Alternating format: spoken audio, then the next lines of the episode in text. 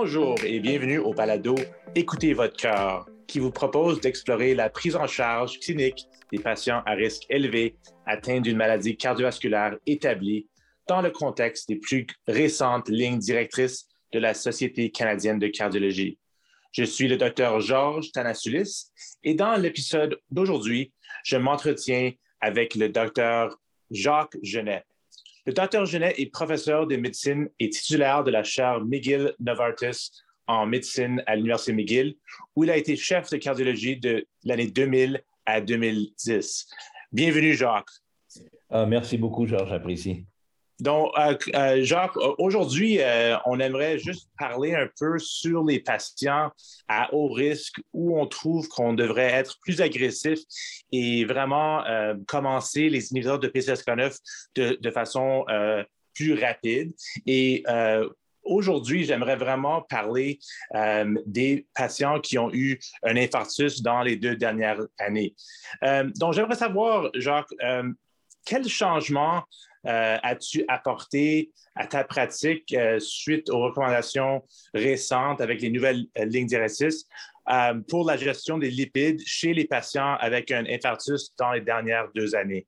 Écoute, Georges, les, recommandations canadiennes sont, vraiment excellentes et favorisent beaucoup l'identification des patients à plus haut risque. Et dans les patients à plus haut risque, évidemment, sont les patients qui ont une maladie athérosclérose euh, documentée, mais on a une strate de patients qui sont à risque très élevé, dont ceux qui ont un infarctus récent, où on sait que le taux d'événement euh, est plus rapide et plus fréquent qu'un patient qui a une maladie euh, coronarienne stable. Et ces patients-là doivent être traités de façon très intensive, d'abord évidemment par la modification des, facteurs de risque, l'arrêt du tabac, mais aussi une approche euh, qui vise à baisser énormément le LDL cholestérol ou la B ou le non-HDL cholestérol, en plus évidemment des thérapies antithrombotiques. Alors, le, ce patient-là doit cibler un LDL qui est particulièrement bas et je pense que la plupart euh, d'entre nous sont d'accord que cibler au minimum avec un, seuil d'intensification à 1,8 millimol par litre devrait être la norme. Oui, tout à fait d'accord. Donc, c'est exactement ça qu'on a, recommandé dans les dernières lignes directrices, que un patient à haut risque qui a eu un infarctus récent euh, avec un LDL plus que 1,8 devrait vraiment avoir une intensification du traitement, soit avec les étimibes ou euh, l'inhibiteur de PCSK9, parce que je pense qu'on est tous d'accord que le but devrait être d'avoir un, LDL euh, aux alentours de 1 vraiment après, après ces traitements intensifs. Donc, euh, j'aimerais savoir pourquoi est-ce que tu penses que ce type de patient avec un infarctus dans les dernières deux années est, plus à risque euh, qu'un patient qui qui a une maladie stable, comme tu viens de le dire? Je pense que c'est bien établi que les, mois et au moins la première année qui suivent un infarctus aigu du myocarde, euh, le patient est à risque plus élevé d'événements thérothrombotiques. Et d'où notre approche qui est beaucoup plus agressive.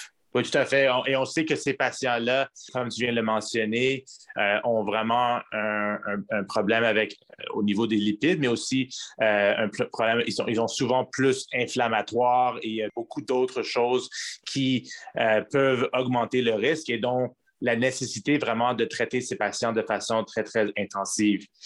donc, finalement, Jacques, j'aimerais savoir, as-tu un un élément clé ou une paire clinique à retenir pour nos auditeurs euh, pour la gestion euh, de, ce type de patient, qui est quand même un, un type de patient qui, est assez commun, euh, qu'on a tous dans notre pratique.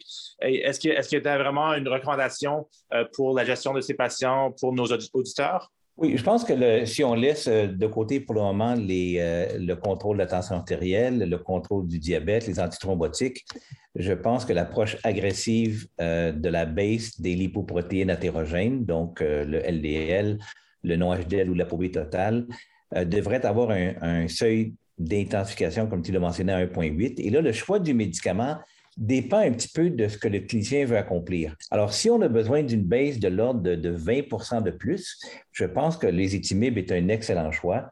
Mais si la base est plus euh, forte que ça, je pense que dans ce cas-là, un inhibiteur de la PCSK9 est fortement indiqué. J'ai un biais contre les résines captatrices d'acide biliaire qui sont parfois mandatés par certaines compagnies d'assurance parce que ça peut interférer avec l'absorption des médicaments. Ils sont difficiles à prendre euh, et je pense donc le choix est entre les étimibes et un inhibiteur de la PCSK9.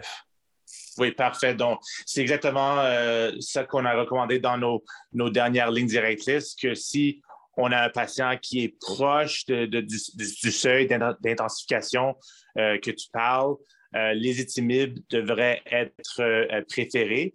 Euh, mais pour les patients vraiment de, haut risque ou les patients où le, le, LDL est loin de ce seuil-là, on devrait vraiment euh, utiliser euh, un, traitement beaucoup plus intensif comme l'inhibiteur de BCSK9. Donc, c'est parfait, Jacques. Euh, j'aimerais juste te, remercier pour la discussion d'aujourd'hui. J'aimerais aussi remercier à tous nos auditeurs pour avoir écouté le balado Écoutez votre cœur.